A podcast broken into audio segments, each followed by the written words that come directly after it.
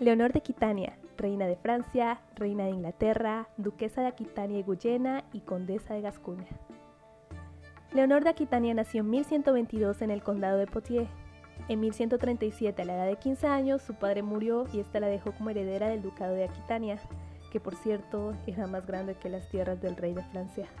Y de paso la comprometió forzadamente con el príncipe Luis VII, y pues resulta que el rey murió cuatro días después de la boda, así que ascendió como reina de Francia.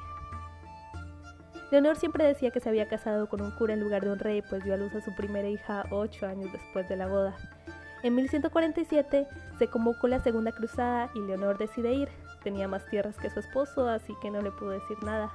Y llevó sus caballeros y a muchas damas y montaba caballo y comandaba su ejército muy ruda y valiente. El rey se pone celoso de los supuestos amoríos de Leonor y le pide al papa el divorcio, pero no se lo dan. Se reconcilian en la noche y tienen otra hija, pero ya no hay marcha atrás y ahora Leonor es la que pide el divorcio y a ella sí que se lo dan.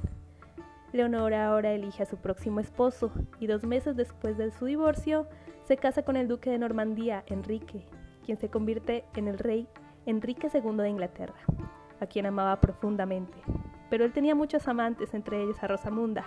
Leonor, con el corazón roto, se devuelve a Poitiers y como venganza decide poner a sus hijos en contra de su padre.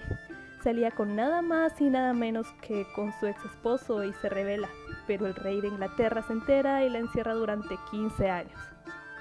Tras la muerte de su esposo, es liberada por sus hijos a sus 67 años y actúa como consejera y regente de su hijo el rey Ricardo I y tras su muerte de su otro hijo, el rey Juan se retiró y a los 80 años viaja a Castilla para casar a su nieta Blanca con el futuro rey de Francia, Luis VIII.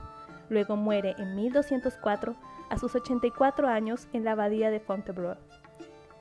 Leonor fue una mujer poderosa, inmensamente rica, influyó en la literatura cortesana y trovadores, una de las primeras feministas, rompe las normas y costumbres de su época, promueve el uso de corsé, la sensualidad y el romance toda una fe fatal de la época medieval.